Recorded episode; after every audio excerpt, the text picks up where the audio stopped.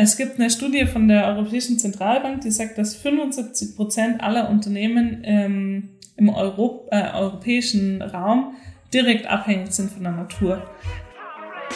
Herzlich willkommen beim Little Talks Podcast mit Robert Bacher und Anna Köhl. Wir haben begrenzte Ressourcen auf dieser wunderbaren Welt und man kann die Augen davor verschließen, man kann es einfach ignorieren, man kann sagen, ich weiß davon nichts oder man handelt proaktiv im Sinne aller. Anna Köhl ist die Gründerin von Endlich, ein Unternehmen, das Organisationen, Menschen und Firmen dabei unterstützt, einen zukunftsfähigen Wandel im Sinne der Nachhaltigkeit zu gestalten. Und ich freue mich jetzt auf ein spannendes Gespräch mit Anna Köhl. Hallo Anna. Hallo Robert, danke für die Einladung. Sehr schön, freue mich. Was beschäftigt dich gerade? Ähm, sehr viele Themen. Ich habe äh, meinen Kopf, glaube ich, immer voll. Ähm, beschäftigen tut mich gerade vor allem der Online-Kurs, den wir äh, gelauncht haben äh, zum Thema Kreislaufwirtschaft, Circular Economy, wo wir jetzt quasi in ein neues Themengebiet, die Vermarktung, Sales etc. Ähm, reinsteigen. Ähm, mich beschäftigen natürlich aber auch, ich habe ein kleines Kind, das beschäftigt mich eigentlich immer, auch wenn es nicht da ist, rund um die Uhr. Ähm, und ja, auch was das neue, neue Jahr und das nächste Jahr bringen wird. Ich glaube, das ist immer am Jahresende schon so dann auch ein Mensch, der ein bisschen reflektieren anfängt und ähm, sich überlegt, ja, wo, was passiert nächstes Jahr alles. Ich habe immer sehr, sehr viele Ideen, äh, meistens zu wenig Zeit, sie alle umzusetzen, aber ich würde gerne auch nächstes Jahr wieder ein paar neue Ideen umsetzen. Worauf bist du besonders stolz, dass du heute heuer umgesetzt hast? Ähm, ich bin sehr stolz, dass ähm, wir, also der Simon und ich, am Jahresanfang endlich gegründet haben. Bei mir spukt dieser Gedanke schon sehr, sehr lang in meinem Kopf rum eigentlich schon fast zwei, drei Jahre, ähm, wo ich immer mit dem Gedanken gespielt habe, mich selbstständig zu machen, beziehungsweise die Reise für mich eigentlich ganz logisch war. Ähm, ich komme aus einer Familie, wo beide Eltern selbstständig äh, waren, sind, mein Freund ist selbstständig. Ähm, ich immer dieses große Bedürfnis nach viel Flexibilität, Freiheit und eigener Selbst, ähm, ja, quasi hatte und äh, den Sprung jetzt quasi gemacht zu haben nach ja auch eine äh, genau Familiengründungspause, ähm, wo ich schon da reingestartet habe, viel Gedanken ähm, gebracht habe, das jetzt wirklich auf die ähm, rauszubringen. Und ich glaube, wir haben im ersten Jahr sehr viel gelernt. Es gab viele Ups und Downs, ähm, aber die Ups überwiegen auf jeden Fall. Und glaube, äh, worauf ich besonders stolz bin, dass man einfach jetzt, ähm, dass viele den Namen endlich schon kennen und uns schon kennen und dass ähm, wir darauf, glaube ich, aufbauen können und schon in die Zukunft gehen können. Welcher Artikel, welche Schlagzeile muss in fünf Jahren, zehn Jahren in der Zeitung stehen, dass du sagst, endlich, endlich ist es soweit? Ähm, wir haben in Österreich jetzt eine Zirkularitätsrate von sieben Prozent oder 7,2 Prozent, also extrem wenig. Äh, ich würde mir wünschen, dass ähm, in fünf bis zehn Jahren es einfach ähm, heißt, Österreich oder auch, ich meine, der ganze Dachraum ist zirkularer. Ich traue mir jetzt keine Nummer zu sagen, aber ähm, man sagt, und alle, alles, also, weil das Problem ist, dass ja oft noch die Kreislaufwirtschaft mit Abfallwirtschaft gleichgesetzt wird und was für mich ein endlich wäre, wäre zu sagen, endlich sehen alle die Potenziale, die unternehmerischen Potenziale, aber auch die sozialen äh, Potenziale für die Gesellschaft, für die Politik etc., diesen ne, Systemwandel quasi wirklich voranzubringen. Ähm, und vielleicht müsste dann, du hast gefragt, wie heißt die Schlagzeile, gell? Ja. Österreich schafft 40-prozentige Zirkularitätsrate. Wie würdest du einem siebenjährigen Kind Kreislaufwirtschaft erklären? Ähm, also mein Kind ist erst zwei, aber ich probiere es trotzdem ähm, ihm oft zu erklären, dass Sachen, wenn sie kaputt sind, nicht weggeworfen werden, dass es kein Weg gibt, um ihm auch zu erklären, dass wenn es was in den Abfall schmeißt und das zwar dann von der Müllabfuhr abgeholt äh, wird, er dann zu sagen, was passiert danach, wohin geht es, äh, woher kommen die Ressourcen. Ähm, ich glaube, es ist ehrlich gesagt und das merke ich jetzt eben bei, selbst beim Zweijährigen, eigentlich viel logischer, ähm, Sachen zu reparieren. Also er will viel lieber, wenn jetzt zum Beispiel ein Keks auseinanderbricht, dann ist für ihn logisch, dass er auch wieder zusammenkommen kann. Es ist für ihn unlogisch, dass das gebrochen ist und nie wieder geht. Und ich glaube, eigentlich wäre es voll schön, diese Denkweise zu behalten, zu sagen, Sachen gehen nicht kaputt in dem Sinn, dass man sie, dass sie den Wert komplett verlieren, sondern vielleicht gehen, ähm, man müsste einfach den Kindern mehr erklären, Kreislaufwirtschaft, die Ressourcen bleiben immer da. Ähm, es gibt keinen Weg auf diesem Planeten, weil sie sind immer irgendwo. Und wir müssen einfach schauen, dass wir ähm, mit der Art und Weise natürlich, wie sie hergestellt werden, aber auch wie wir als Konsumenten damit umgehen, dass sie einfach so lange wie möglich am Leben bleiben und dass man so lange wie möglich eine Freude damit hat. Und wenn man keine Freude mehr damit hat, sie vielleicht dem besten Freund gibt oder dem Kind, das kleiner ist und das jetzt eine Freude damit hat, ähm,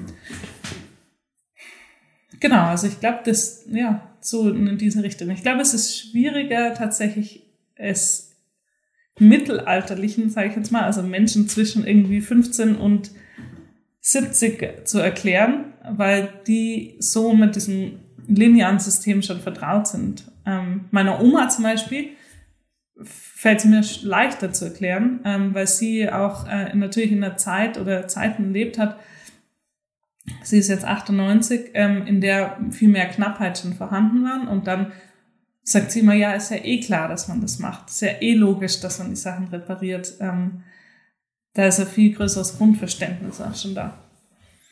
Wie ist dann der Zugang, dass man es den zum Beispiel 15- bis 70-Jährigen am Ende des Tages Kreislaufwirtschaft erklärt, damit das auch nachhaltig in den Köpfen bleibt und damit sich auch das Verhalten schlussendlich ändert?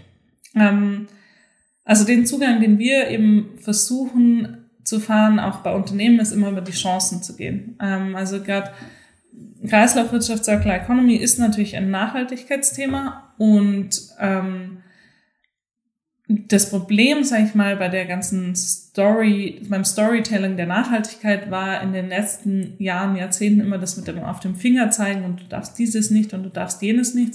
Und es war immer etwas Negatives. Es hat ganz viel mit Verboten zu tun und das hat, glaube ich, schon auch zum großen Teil dazu geführt, dass viele Menschen abgeschreckt davon sind. Ähm, und wir versuchen eben gerade dieses Thema Kreislaufwirtschaft als ein positives ähm, zu sagen und die Chancen ähm, wirklich in den Vordergrund zu stellen. Einmal als äh, Endkonsument natürlich, also wenn ich jetzt zum Beispiel mit äh, Freunden, Freundinnen red, die ein Kind bekommen, dann zeige ich ihnen, und jedes Kind, jeder wird sofort sich einen Kinderwagen kaufen.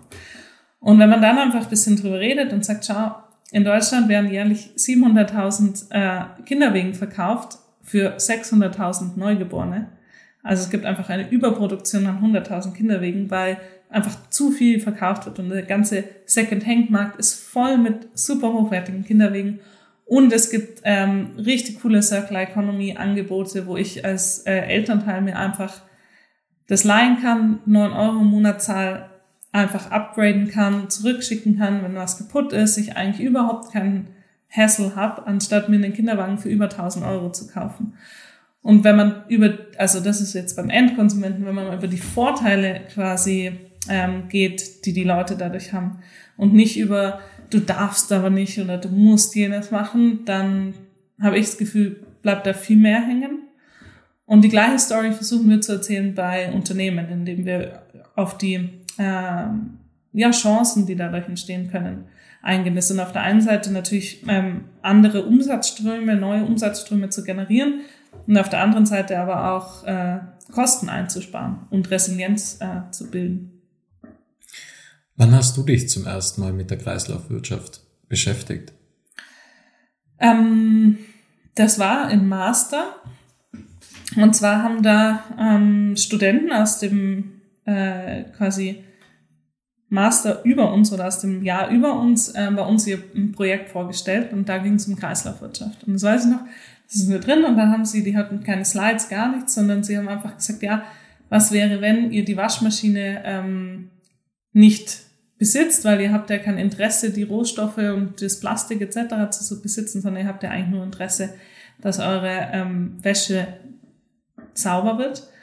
Und ähm, wenn man einfach quasi die Sachen serviciert, also Produkte, Product as a Service, also eigentlich haben sie dieses Produkte als Dienstleistungsgeschäftsmodell vorgestellt und es hat mich so fasziniert, dass ich mich dann in meiner Masterarbeit mit der Sharing Economy auseinandergesetzt habe und da dann eben auf dieses Thema Kreislaufwirtschaft gekommen bin. Also vor 2014 war das, vor langer Zeit. Welche Produkte verwendest du als Service? Also was gibt es bei dir in deinem Leben? Ähm, also ich natürlich so die Sachen, die wir glaube ich alle kennen: Streaming, ähm, Musik, ähm, Spotify etc. als ähm, als a Service ähm, eben diese die Kinderfahrräder, also so Kindersachen. Wir kaufen eigentlich generell fürs Kind nur Secondhand. Ähm, also wir haben tatsächlich jetzt zu Weihnachten das erste Mal was Neues gekauft, weil wir es einfach nicht Secondhand gefunden haben. Äh, wir haben sowohl in Deutschland als auch in Österreich alle Secondhand-Sachen und Flohmärkte durchgesucht. Ähm, ist tatsächlich ein Kindersnowboard. und es äh, gab es nicht in der Größe. Und sonst ähm, kaufe ich selber ähm, Klamotten, auch nur Secondhand größtenteils, also ganz selten mal, dass ich was neu kaufe.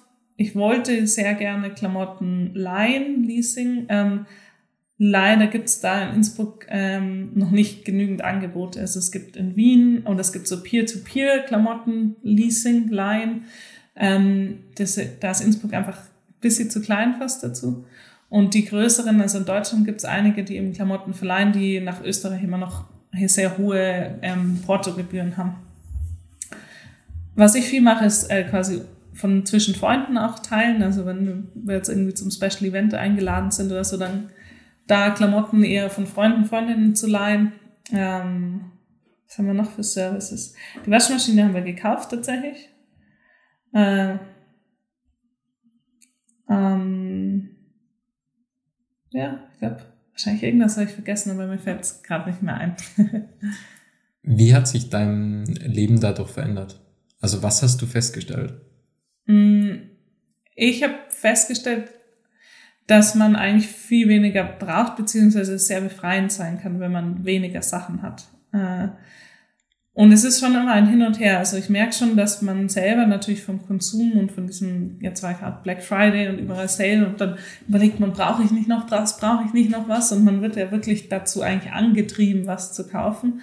Und sich dann immer wieder selber zu sagen, nein, ich brauche es eigentlich nicht, ich habe eigentlich alles, beziehungsweise ich kann mir die Sachen leihen, wenn ich sie brauche. Ähm, ich finde, es ist schon ein Mindset-Umstellung, die man, wo man sich einfach selber immer wieder erinnern muss. Ähm, sonst finde ich, ist es sehr befreiend. Also, dass man, mein klar, wir verkaufen in Sachen, die wir gebraucht kaufen, verkaufen wir dann wieder. Ähm, auch gebraucht, gerade Kindersachen, die haben einen schnellen Durchfluss. Ähm, das ist manchmal schon aufwendig, aber es ist natürlich, macht dann auch wieder finanziell Sinn, wenn man dann wieder auch Geld zurückbekommt. Ähm, die Service, also zum Beispiel nächstes, genau, das habe ich auch vergessen, nächstes Jahr planen wir eine Radreise ähm, mit dem Fahrrad, mit Kind. Ähm, und da werden wir zum Beispiel auch den Thule-Anhänger, also dieser Fahrradanhänger für Kinder, ähm, uns leihen. Das ist auch ein super Angebot. Das kostet dann irgendwie 30 Euro im Monat ähm, und neu kostet der aber 1500 Euro. Und man benutzt ihn aber, so, also wir würden ihn sehr selten benutzen. Und ich finde, dadurch vereinfacht sich viel, weil wir natürlich jetzt nicht schauen müssen, wo gibt es das beste Angebot, sonst was, sondern wir schauen einmal, okay, den können wir leihen und dann wissen wir nächstes Jahr, einen Monat vor dem Urlaub, leihen wir den, kriegen das zugeschickt. Also ich finde, viele Sachen vereinfachen sich auch dadurch. Wie groß ist die Angst bei Unternehmen, wenn sie Nachhaltigkeit oder Kreislaufwirtschaft hören, dass sie genau denken, okay, der Konsum geht zum Beispiel zurück. Also es geht ja am Ende des Tages vielleicht Umsatz oder Gewinn verloren. Ich glaube, das ist, ähm, ja, es ist schon noch ein großes Thema, dass man nicht sieht, dass andere Geschäftsmodelle natürlich andere Umsatzströme bringen und dass ähm, dadurch vielleicht nicht so viele Produkte wie ursprünglich verkauft werden, aber vielleicht ähm, dafür trotzdem die äh, Umsätze ähnlich sind oder dann auch der Gewinn ähnlich ist, weil vielleicht der Materialinput äh, kleiner ist. Ähm, da ist eben diese große Aufklärungsarbeit, die wir versuchen dann auch mit diesem äh, Online-Kurs ähm, nochmal und auch mit, wir machen ja, also ich mache viele Vorträge auch etc., wo wir dann einfach versuchen zu sagen, schau, wenn man jetzt ähm, viele Case Studies auch zeigen, ähm, wo man, wo man sieht, hat, da kann auch wirklich was Positives daraus rauskommen. Also das ist auch dieser Aha-Effekt. Also es gibt zum Beispiel ein Unternehmen, die machen in ähm, Deutschland, kleines mittelständisches Unternehmen, die machen Wasserzähler. Ähm, und die hatten extreme Konkurrenz aus China, ähm, die quasi immer billigere Wasserzähler ähm, produziert haben, ähm, immer weniger Material, immer auch sind natürlich immer schneller kaputt gegangen. Und die das Problem hatten eigentlich, dass der äh, Einkäufer oder die Einkäuferin bei ihnen ähm, natürlich die äh, Plumber, wie ist das deutsche Wort? Nicht die Elektriker, sondern Klempner. Klempner, genau, danke. Installateur. Installateur, genau, danke. Ähm, ihre Kunden sind, aber die ja selber das Produkt nicht nutzen. Das heißt, die natürlich das äh, Produkt, das am billigsten ist, kaufen, ähm, weil sie dann die höchste Marge haben, wenn sie es an den Endkunden weiterverkaufen und eigentlich kein Interesse daran haben, wenn das Produkt nicht lang hebt, weil sie ja nicht die Person sind, die dann in der Wohnung ähm, wohnen. Und da hatten sie eben extrem zu kämpfen, auch mit äh, Produktionsstandort etc. Und ähm, sind auch eine Zeit lang immer auf diese Schiene ähm, weniger Material, dünneres Material, billigeres Material gegangen und haben dann eigentlich durch so einen Circular Economy Approach, wo sie gesagt haben, die ähm, komplett umgedacht. Äh, sie haben die, das Plastik ersetzt durch Metall, durch sehr hochwertiges Metall und haben dadurch eine viel längere ähm, Lebensdauer und haben ein, ähm, ein, ein Rückholmodell, also im Endeffekt ein Product as a Service. Ähm, wenn diese Zähler irgendwann nicht mehr gebraucht werden oder kaputt gehen, holen sie das zurück und haben dann das Material eigentlich wieder, weil der Endkonsument, dem ist das ja, der hat, hat ja keinen Wert in dem Material. Und dadurch haben sie eben extrem an Kosten können sie einsparen, weil das Material wieder zurück zu ihnen kommt. Ähm, sie haben ein, plötzlich ein quasi Verhältnis oder eine äh, Beziehung zu den Klempnern, weil die dann am Schluss auch ihnen das Material wieder zurückkriegen. Sie kriegen quasi Incentives auch dafür. Ähm, dadurch wählen quasi die dann auch eher ihre Produkte ähm, und konnten sich da eigentlich komplett unabhängig von dieser Konkurrenz aus China immer billiger mach, äh, machen und haben, äh, ja, wachsen jetzt einfach extrem mit diesem Modell und haben mehr Resilienz, weil sie ihre äh, Materialien selber quasi in, im Kreislauf halten können, wieder Zugang haben, haben äh, bessere Kundenbeziehungen ähm, und haben im Endeffekt auch einen höheren Preis durchsetzen können. Wer fällt dir in Tirol oder in Österreich als Case Study ein?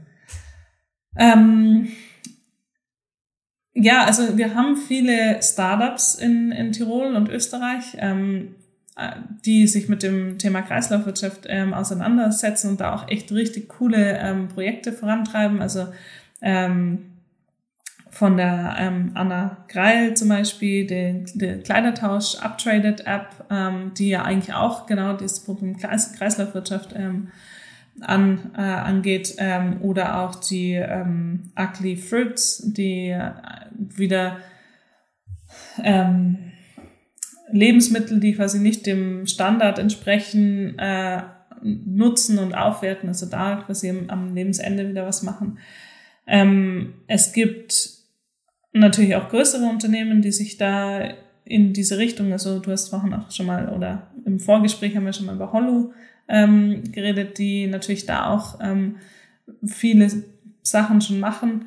Ähm, ich rede auch gerne mal über Best Practices, äh, äh, über äh, Good Practices und nicht immer nur über Best Practices, weil Best Practices immer so, es gibt eins, das es richtig gut macht, sondern Good Practices finde ich, ähm, zeigt schon mal, okay, es gibt viele, die schon gute Ansätze haben und wo man dann eigentlich ausbauen kann. Und ich glaube, in Tirol sind wir, ähm, also ich hoffe, dass ich was übersehe, weil ich wäre äh, wär sehr froh darüber, wenn es äh, noch, noch wirkliche Vorreiter äh, gibt, äh, gäbe, die, die man dann vielleicht auch nochmal ähm, ja, äh, weiter sich anschauen kann. Aber jetzt gerade so ganz spontan fällt mir sonst kein Unternehmen ein. Wie lange dauert es eigentlich, dass man zu einer Kreislaufwirtschaft umstellt? Also wenn man jetzt das Beispiel nimmt aus Deutschland mit den Wasserzählern, wie gelingt sowas? Wie lange dauert sowas? Wie hoch sind auch zum Teil die Investitionen, weil das ist ja auch immer eine Frage. Also man muss ja, ja etwas investieren, um die Zukunft zu retten und das ist ja dann auch wieder eine Gratwanderung und man weiß ja eigentlich nie, funktioniert das am, am Ende des Tages.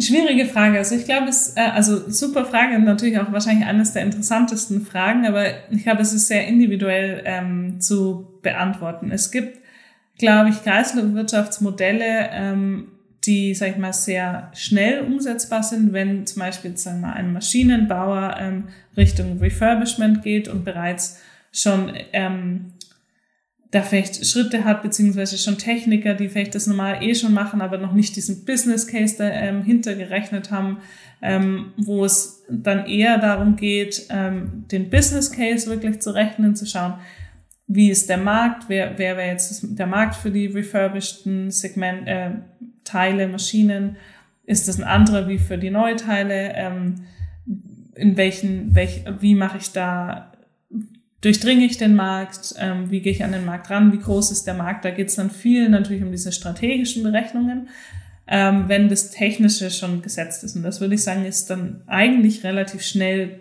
durchsetzbar und umsetzbar, wenn natürlich dann das Commitment dahinter ist, auch von der Geschäftsführung.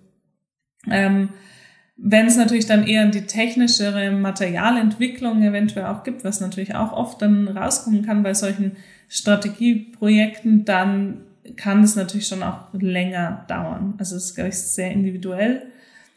Womit wir ja normal immer starten, ist mal eine Analyse vom Status quo und dann ähm, eine Ideation, wo man einfach mal ähm, komplett alles sammelt, was möglich wäre. Ähm, wir kommen ja, also da Simon und ich beide aus dem Bereich ähm, der Open Ideation, also wir haben viel mit ähm, so offenen Ideations- und Innovations-Workshop-Formaten ähm, in der Vergangenheit gearbeitet. Und das übernehmen wir schon, indem wir halt verschiedene Perspektiven und Expertise auch in solche äh, ja, Ide Ideationsprozesse dann reinbringen wollen. Und dann hat man mal ein ganz großes offenes Feld und dann äh, an Möglichkeiten, Schritte, wie kann ich in die Circular Economy reingehen. Und dann kann ich natürlich dann speziell immer schauen, okay, nehme ich jetzt die Low-Hanging Fruits, vielleicht das erstes, die kann ich schnell umsetzen, bis welche Projekte nach hinten raus oder welche Ideen haben denn das größte Potenzial, um dann zu schauen, gut, wie, wie lange brauche ich, habe ich überhaupt eben auch die Ressourcen und das Investment, das zu machen, wie hoch ist der Outcome, wie hoch ist der, was ist der Business Case dahinter und davon abhängig kann man dann entscheiden, okay, ich gehe diesen, diesen Weg ähm, oder ich gehe vielleicht ähm, erstmal einen kürzeren Weg, und biegt dann nochmal ab. Ähm, oder ich muss, ob es dann ein halbes Jahr dauert oder fünf Jahre oder zehn Jahre. Also ich glaube, das entscheidet sich dann nach mal so einem, einer Analyse und einem Ideationsprozess, um dann zu schauen, welchen Weg geht man. Wie viele Unternehmen sind deiner Meinung nach gefährdet, die nicht auf eine Kreislaufwirtschaft umstellen in der Zukunft, in einer nahen Zukunft, sagen wir zehn Jahre, 15 Jahre? Ich glaube ziemlich, ziemlich viele. Also ähm, es gibt eine Studie von der Europäischen Zentralbank, die sagt, dass 75 Prozent aller Unternehmen ähm, im Europ äh, europäischen Raum direkt abhängig sind von der Natur. Also da hat man schon mal ein, ein finde ich, extrem riesiges, äh, ja, ein großes Feld einfach, wo eine ganz starke Abhängigkeit ist von der Natur, die auch vielen Leuten gar nicht so bewusst ist und wo dann automatisch ja auch ähm, Abhängigkeiten Entstehen von, ähm, von Ressourcen. Ähm, zum einen natürlich regenerative Ressourcen, also Sachen, die aus der Natur kommen. Also da sind es dann eben ja, Werkstoffe wie Holz, aber natürlich auch Lebensmittel, ähm, aber auch äh, Baumwolle etc. Aber natürlich auch technische Ressourcen, also Metalle, Öl etc.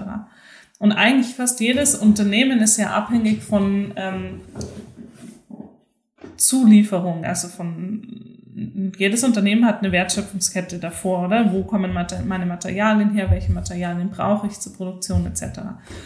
Und wir haben das ja gesehen bei Covid ähm, oder als äh, das Schiff quer stand im Kanal, dann plötzlich sind genau diese internationalen Lieferketten irgendwie ähm, disrupted und plötzlich haben alle ein Problem. Und genau da würde die Circular Economy ja zumindest zum Teil auch Resilienz schaffen, indem man ähm, diese Materialien im eigenen Kreis ähm, lässt, im eigenen Umfeld, ähm, lokaler vielleicht dann auch. Also das muss jetzt ja nicht lokal heißen in Innsbruck oder Tirol oder Österreich, sondern vielleicht in Europa. Ähm, man hat zum Beispiel als größeres Unternehmen dann einen Kreislauf in Europa und vielleicht einen in den USA. Und ähm, dadurch, glaube ich, kann eine extreme Resilienz geschaffen werden. Und ich glaube, Unternehmen, die das ähm, davor komplett die Augen verschließen, ähm, ja, geben sich da einfach in die Gefahr, dass man äh, bei zukünftigen Schocks, ob das jetzt ein Klimaschock sein wird oder ob das ähm, geopolitische Auseinandersetzungen sind, wo es ja auch in vielen Ecken brodelt oder schon explodiert ist in, in den letzten, im letzten Jahr, gerade jetzt in Kürze auch wieder, das sind schon, ähm, ja, glaube ich, Gefahren, die einen Großteil der Unternehmen, vor allem das produzierende Gewerbe, gefährden. Genaue Zahl zu sagen, ist immer schwierig. Würdest du jetzt zum Beispiel sagen, Handel, also Fashion-Industrie ist besonders gefährdet, weil das ist ja auch ein produzierendes Unternehmen oder produzierende Dienstleistung ja. oder ist es, ist es eine andere Branche, Metallbranche zum Beispiel oder anderweitige Branchen? Mm. Also die ähm, Fashion-Industrie ist auf jeden Fall natürlich ein großer ähm, Fokus äh, der Circular Economy jetzt international auch, weil natürlich auf der einen Seite extrem viele Ressourcen dafür verbraucht werden und dieses Fast Fashion natürlich auch so eine Sache ist. Also auf der einen Seite viel Ressourcennutzung in, in der Produktion, aber dann natürlich auch ein großes äh, Waste- oder Müllproblem quasi. Ähm, das heißt, da gibt's viel Fokus auf das Thema Fashion auf jeden Fall. Ähm, und wo natürlich auch noch zusätzliches Risiko, glaube ich, schon dazu kommt, ist auch so ein bisschen die Einschätzung der Endkonsumenten. Also ich glaube, es gibt schon immer mehr, die auch schauen, woher kommen die Sachen, wie werden sie produziert, was passiert damit, etc. Ähm, aber sonst, natürlich gibt's, äh, ich glaube, es gibt, ähm, wahrscheinlich sind die Unternehmen mehr gefährdet, die natürlich sehr seltene Rohstoffe haben. Ähm, und ähm, das ist natürlich auch was, was von der EU mehr gefördert wird, wenn es darum geht, geopolitische Abhängigkeiten zu verringern. Wenn es jetzt um Raw Earth Materials äh, geht, ähm, wir haben gerade die Mobilitätswende ist natürlich auch ein Riesenthema oder Batterien, ähm, wo kommen dafür die Ressourcen her? Da ist auch ähm, wird ja jetzt schon ganz, ganz viel gemacht, auch dass gerade in diesen Bereichen, ähm, wo die Abhängigkeiten der Lieferkette nochmal größer sind und auch vielleicht eher in Zukunft äh, disruptiert werden können, dass man dort einen Fokus auf die Kreislaufwirtschaft legt. Das ist sicher die Mobilitätsbranche auch, die Baubranche, ähm, eben selten Erde, Elektrizität, also ganze Technologiebranche ähm, auch. Wie committet man sich? Du hast vorhin angesprochen, dass es ein Commitment von den Unternehmen benötigt, um das auch umsetzen zu können oder das auch schlussendlich umzusetzen. Gute Frage. ähm, ja, also man, ähm, ich glaube, es braucht, äh, ich, ich glaube, es braucht ähm, verschiedene Sachen. Also auf einmal glaube ich, ah, es gab, braucht, glaube ich, das Verständnis, dass es Potenziale dafür gibt. Ähm, wenn ein Unternehmen das Gefühl hat, das ist nur etwas, was negativ ist, was mir was verbietet, etc., dann glaube ich, dass die Transformation extrem schwierig ist und dass es dann in diesem Unternehmen eher zum Crash kommen wird, also lernen auf die harte Art und Weise, eigentlich wenn es zu spät ist. Ich glaube, wenn dieses Verständnis dafür, dass es was Positives sein kann, ähm, und das Verständnis für die Urgency, also für die Dringlichkeit, die auch für das Unternehmen besteht. Ähm, ich glaube, diese zwei Punkte sind wichtig und dann natürlich auch eine Offenheit ähm, gegenüber Veränderungen, weil natürlich, wenn ich jetzt immer nur Produkte verkauft habe, dann habe ich natürlich ganz klassische Einkommensströme. Ähm, je mehr Produkte ich verkaufe, desto mehr Umsatz mache ich. Und da auch ähm, einzugehen und die Rechnung zu erlauben, ähm, zu überlegen, wie sind meine Einkommensströme denn, wenn ich plötzlich einen Service anbiete, zum Beispiel. Ähm, das sind natürlich ganz, ganz andere Einkommensströme und ähm, äh, sag ich mal, ein klassisches, ähm, ja, klassische Eingaben, Ausgabenrechnung etc. muss ganz anders funktionieren. Und die Offenheit sich anzuschauen, wie kann denn diese Rechnung positiv sein und wie muss ich denn überhaupt denken und rechnen, dass diese Rechnung positiv sein. Also ich glaube, es braucht die Dringlichkeit, ähm, das Verständnis für was Positives und die Offenheit für Veränderung, um sich zu committen. Wir haben ja im Dachraum extrem viel Familienunternehmen. Hoffst du darauf, dass bei dem Generationswechsel einfach generell ein Umdenken stattfindet und dass man radikal ehrlich ist und sagt, okay, man muss radikal umdenken?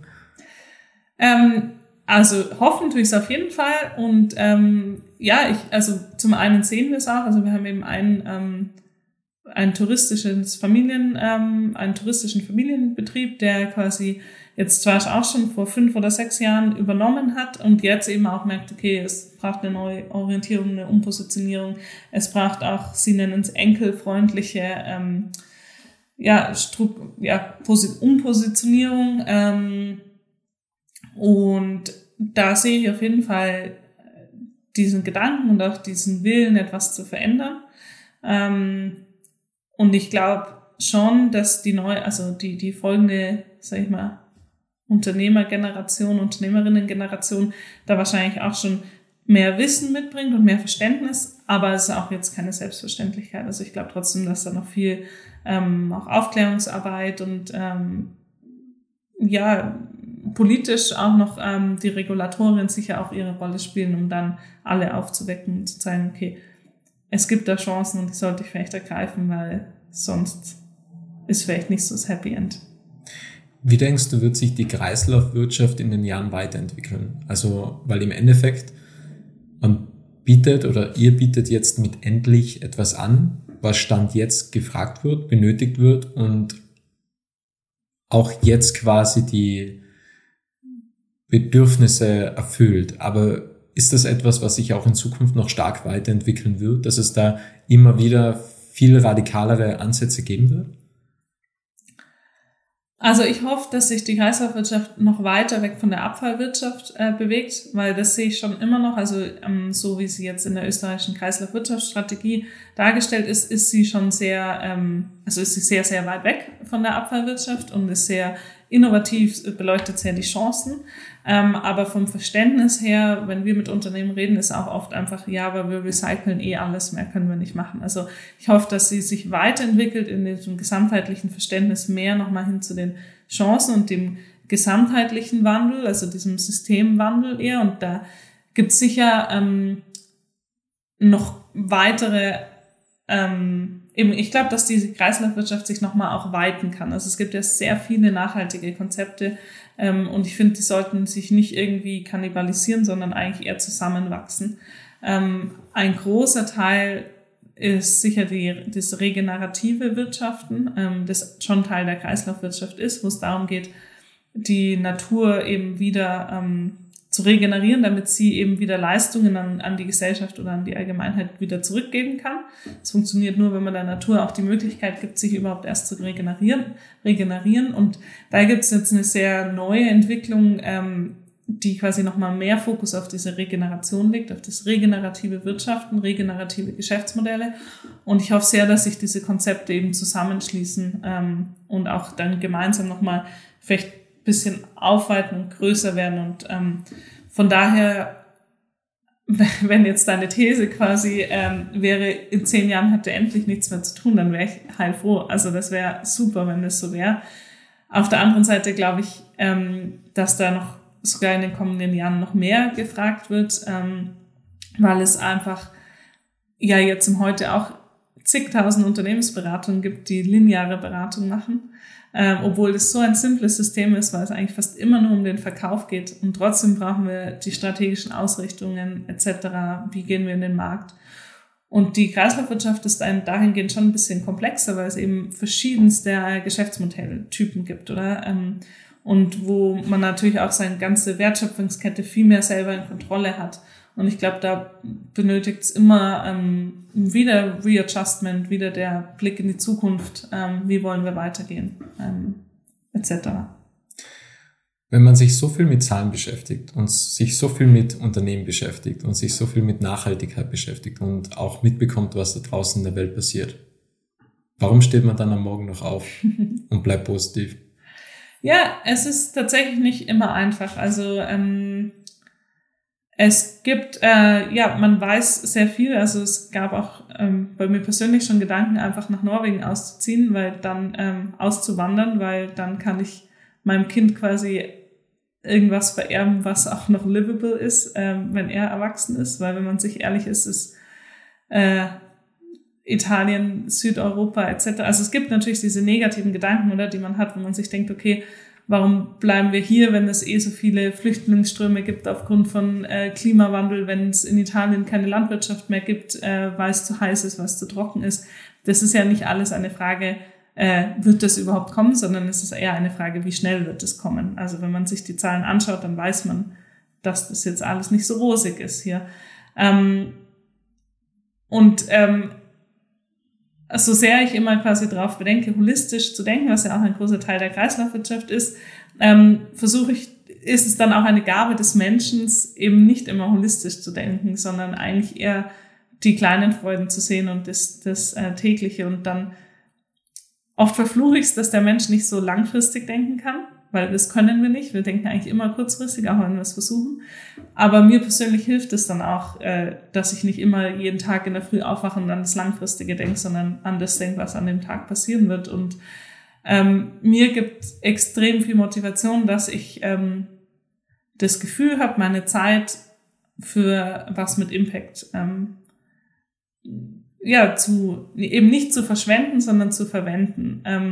Wie groß jetzt mein Impact ist, das weiß ich nicht. Ähm, aber für mich ist das Ziel quasi zu sagen, ähm, ich mache was, woran ich glaube ähm, und ich mache was, was auch mit meinem persönlichen Nach meiner persönlichen Nachhaltigkeit zusammenpasst. Also das ist mir auch wichtig, wenn man immer über Systemwandel redet ähm, und dann irgendwo ist und alle buckeln sich zu Tode, dann ist das für mich auch nicht nachhaltig auf einer persönlichen Ebene, sondern man sollte schauen, was sind die eigenen Präferenzen, wie viel Energie hat man für etwas, ähm, wie kann ich mich nachhaltig auch quasi gesundheitlich ähm, mit meiner Familie etc. Äh, bewegen und wie passt, wie kann ich dann trotzdem vielleicht noch noch Impact generieren und das motiviert mich immer wieder ähm, aufs Neue und äh, natürlich gibt's Downs, aber ich glaube, die Downs sind weniger oft da, ähm, wie wenn ich irgendwas machen würde und mich nicht mit dem Thema beschäftigen würde. Wann würdest du sagen, hast du zuletzt deine Zeit verschwendet? Über eine längere Periode hinweg und keinen Impact kreiert. Ganz im Gegenteil. Ja, schon oft, oder? Ich denke mir zum Beispiel oft am Abend, wenn ich einfach äh, fertig bin vom Tag und dann auch mal eine halbe Stunde am Handy nerd, dann denke ich mir, oh Mann, habe ich jetzt das gebraucht? Und dann muss ich mir dann selber auch eingestehen, ja, vielleicht habe ich es gebraucht, vielleicht brauche ich es auch mal einfach irgendwie kurz bisschen rauszukommen oder ähm, einfach sich auch mal kurz gehen zu lassen. Ähm, und sonst habe ich, ja, es ist ja, war schwierig. Ich glaube schon, dass ich öfters auch Zeit verschwende, ähm, aber im Positiven. Also ich habe oft das Gefühl, dass ich, wenn ich am Nachmittag auf dem Spielplatz bin, meine Zeit verschwende und dann merke ich aber eigentlich wieder, dass das ja auch was, das will ich ja auch. Ich will ja Zeit mit meinem Kind verbringen und dann sehe ich das sehr als, als was Positives auch. Aber man muss sich, glaube ich, schon manchmal auch dann zurücknehmen und zu sagen, gut, man muss nicht ständig immer alles super und alles mehr machen, sondern es passt auch, wenn man einfach mal nichts Produktives macht. Und ähm, ich, also für mich selber ist es auch tatsächlich jetzt manchmal so, wenn ich dann merke, okay, es wird mir alles zu viel, dass ich dann einfach sage, gut, jetzt lese ich mal zwei Tage keine Nachrichten. Ähm, das ist was, was ich früher nie gesagt hätte, weil ich mir immer gedacht habe, warum machen Leute das, warum verdrehen sie quasi den verschließen sie die Augen vor der Welt, aber das habe ich jetzt schon auch gemerkt, dass das manchmal auch eine ganz gute Sache ist, dann zu sagen, okay, jetzt kann ich gerade keine Kriegsfotos mehr sehen, jetzt muss ich dann auch mal für mich abschalten und da mein, meine Grenze ziehen und das hilft schon auch. Ich glaube, dass es essentiell ist, um Großes zu vollbringen, sollte man auch zu einem gewissen Maß entspannt sein und es hat einmal den Ausdruck gegeben, Medien sind the deepest manifestation of unconsciousness.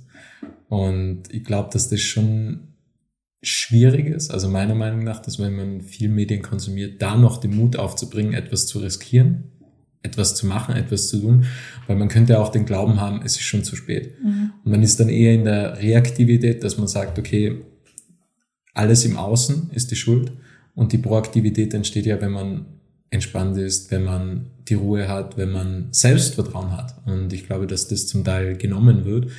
Und wir haben jetzt über viele Themen gesprochen. Wir nähern uns dem Ende. Und du hast ganz am Anfang gesagt, es ist viel passiert. Wir nähern uns dem Jahresende.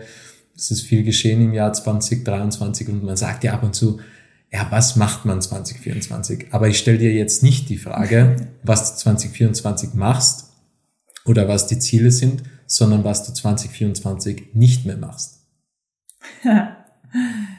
ähm, ich habe mir vorgenommen, mich 2024 nicht mehr so sehr stressen zu lassen von ähm, ja, äußeren Wahrnehmungen, wie man auch bestimmte Sachen anzugehen hat. Also wir ähm, als gesamte Familie, ich glaube, da sind wir ein extrem gutes Team, mein Freund, ähm, mein Kind und ich, wir versuchen sehr flexibel zu arbeiten, ähm, untertags vielleicht auch einfach mal was gemeinsam zu erleben und dafür am Abend beide zu arbeiten. Und das ist schon etwas, was gesellschaftlich oft, ähm, wo wir einfach gemerkt haben, dass es oft so gesehen wird wie, ihr arbeitet ja gar nicht ähm, und so wie ihr könnt wir das nicht machen und ähm, etc. Und das hat mich dann schon oft gestresst und auch dann man, und wir waren im Sommer zum Beispiel fünf Wochen in Italien und haben von dort gearbeitet. Und für alle anderen war das aber ja, ihr wart ja fünf Wochen im Urlaub.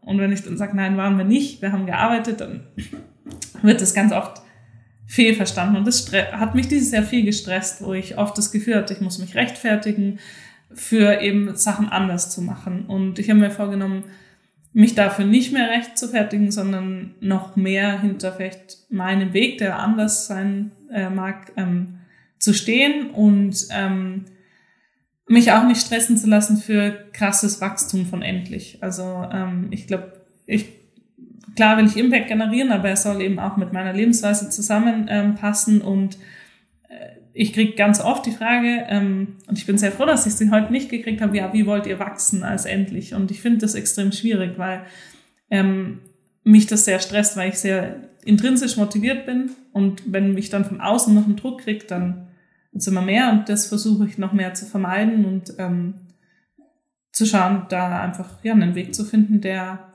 der passt und mit dem ich happy bin. Und es geht ja eigentlich auch nicht um die Größe, oder? Also ich glaube, nee. Kreislaufwirtschaft zeigt uns, es geht um die Stärke vom Unternehmen und nicht um die Größe oder um ja, irgendwelche ja. Zahlen am Ende des Tages. Ähm, was ich mich jetzt gerade noch gefragt habe, ist, ist das eigentlich Arbeit, wenn es Spaß macht? äh. Weil man kann ja einfach sagen, ja, also ja, es ist Urlaub, ich habe immer Urlaub. Also wenn man ja, ja quasi ja. dem nachgeht. Und das ist ja quasi so eine Erfolgsdefinition.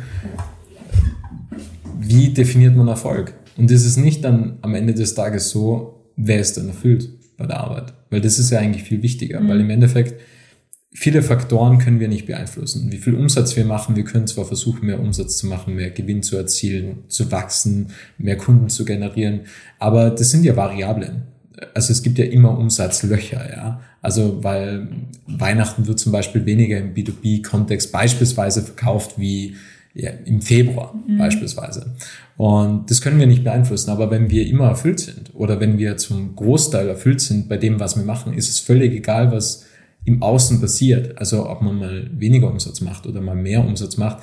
Das ist sekundär. Mhm. Weil im mhm. Endeffekt geht es eher darum, wie erfüllt ist man. Ja, ja, äh, voll, das stimmt. Also, ja, so, wenn du es so sagst, ähm, ist es wirklich so. Ich glaube trotzdem noch, dass man Arbeit, also, dass man dann auch sagen kann, gut, jetzt mache ich mal wirklich einen Break und arbeite nicht und mache dann vielleicht nur, gehe ich nur meinen Hobbys nach. Ähm, aber es ist natürlich das, das Coolste dran ist, wenn die Arbeit Spaß macht und ähm, wenn es passt einfach, so wie du sagst. Und ich glaube, ein Teil ist auch noch, was ich mir genau auch noch vornehme, ist ähm, die Zeit, die ich mit meiner Familie verbringe oder mein Kind betreue quasi, dass ich da auch aktiv mir eingestehe, dass das auch Arbeit für die Gesellschaft ist, dass es nur halt keine, kein Paid Work ist, aber dass man ja schon auch Care-Arbeit, ähm, dass man die mehr als Arbeit auch sieht und sich nicht rechtfertigt, wenn man äh, auf sein Kind aufpasst, sondern eher sagt, ja, ich, ich mache auch einen Teil meiner Arbeit für die Gesellschaft, nur werde ich halt dafür nicht entlohnt. Ähm, und das quasi auch nochmal in diesem unternehmerischen Kontext mehr zu platzieren. Das ist vielleicht auch noch was, was ich mir vorgenommen habe. Wovor hast du Angst? Hm. Ähm,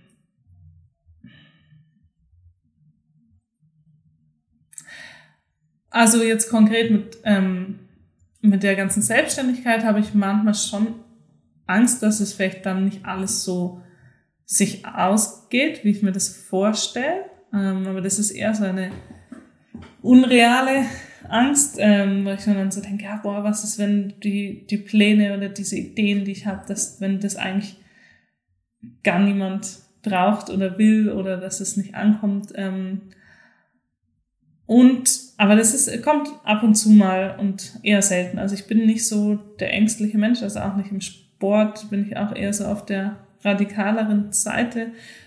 Von daher bin ich, glaube ich, da nicht so anfällig für krassen, boah, ich habe jetzt da und da, da davor Angst, aber es ist eher manchmal so dieses, diese, diese unterschwellige Angst, dass einfach das alles nicht funktioniert. Ähm, und man vielleicht wieder in ein System zurück muss, in das man in so einem Hamsterrad, in das ich eigentlich nicht mehr zurück will. Also ich bin sehr, sehr happy mit diesen freien Entscheidungen, die ich fällen kann. Und ähm, die Angst, die ich habe, ist, dass sich das alles nicht so ausgeht und vielleicht auch mit diesem New Work-Konzept vielleicht doch nicht so funktioniert ähm, und dass man dann vielleicht irgendwann gezwungen ist, wieder Arbeit zu machen, die ihm vielleicht nicht so viel Spaß macht, wie sie sollte. So das, was du vorhin angesprochen hast mit die Arbeit sollte meines Erachtens immer Spaß machen und ähm, das wünsche ich mir auch, dass das weiterhin so ist bei mir.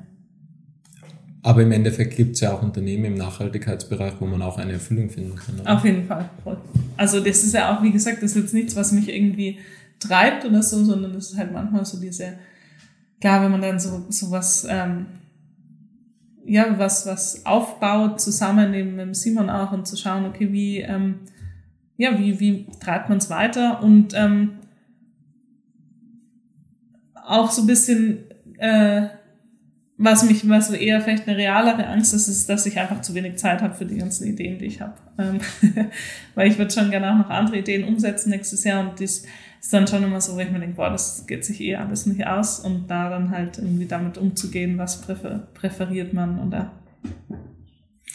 Was ist dein Commitment? Ähm, jetzt auch wieder sehr, sehr persönlich, aber es, ähm, da Anton geboren wurde, also mein Kind, ähm, hatte ich dann, natürlich ist man da danach von Hormonen geschwemmt etc., aber da habe ich dann auch Zeitung gelesen und habe einen Tag nur geheult, weil ich mir dachte, in was für eine Scheißwelt habe ich eigentlich mein Kind geboren und warum bin ich eigentlich die, auf die Idee gekommen, in so eine Scheißwelt ein Kind zu setzen. Und damals habe ich mir das Commitment gemacht, dass ich ähm, alles, was ich tue, ähm, dafür tue, dass er eine lebenswerte Zukunft hat. Und das klingt sehr, sehr, sehr klischeehaft. Immer wenn ich das erzähle, denke ich mir, oh Gott, es klingt sehr klischeehaft, aber es ist, äh, es sind reale Gefühle und ich glaube, die treiben mich. Ist schön zu hören. die Abschlussfrage, es ist immer dieselbe Frage. Was möchtest du noch sagen? Ähm, ich möchte mich in erster Linie bedanken, auch für die Offenheit und ähm, ja, das Interesse auch äh, von dir und ähm, dass wir diesen Podcast jetzt gemacht haben. Und ähm, sonst möchte ich generell den Leuten oder Zuhörer, Zuhörerinnen äh, vielleicht Mut zu sprechen, dass wenn man Ideen hat, dass man sie einfach vielleicht umsetzen sollte und dass es immer einen Weg auch wieder zurück gibt. Also das ist was, was ich oft merke in Gesprächen, dass viele Leute sehr viele Ideen haben und sich oft nicht trauen, weil sie dann das Gefühl haben, danach hat man versagt und es gibt keinen Weg zurück mehr in vielleicht nicht mehr diese Idee. Und ich glaube, das ist was, was ich gerne Leuten mitgeben würde. Wenn ihr Ideen habt, dann setzt sie um. Und wenn sie scheitern, dann macht was anderes. Ähm, und dann wisst ihr wenigstens, ob es funktioniert hat oder nicht fast dieselben Worte zum Abschluss wie von Dejan Stojanovic, den hatte ich vor kurzem im Podcast, äh, Failure Institute und Fuck Up Nights Vienna, der ah, gesagt ja. hat, wenn man scheitert, wenn man auf die Nase fällt, seht's positiv. Es ist eine Win-Win-Situation. Zum einen habt ihr es probiert, das merkt man, wenn man auf die Nase gefallen ist. Und zum Zweiten habt ihr ein Wissen, das ihr vorher nicht hattet. Und es ist eine Win-Win-Situation ähm, im Endeffekt. Und ich bedanke mich bei dir, liebe Anna. Vielen Dank für deine Zeit, für den wertvollen Beitrag, den du leistest. Und dir weiterhin alles Gute. Danke. Danke. Es freut mich sehr, dass du das Interview bis zum Ende angehört hast und wenn du keine Folge mehr verpassen möchtest, dann abonniere jetzt Little Talks in deiner Podcast-App.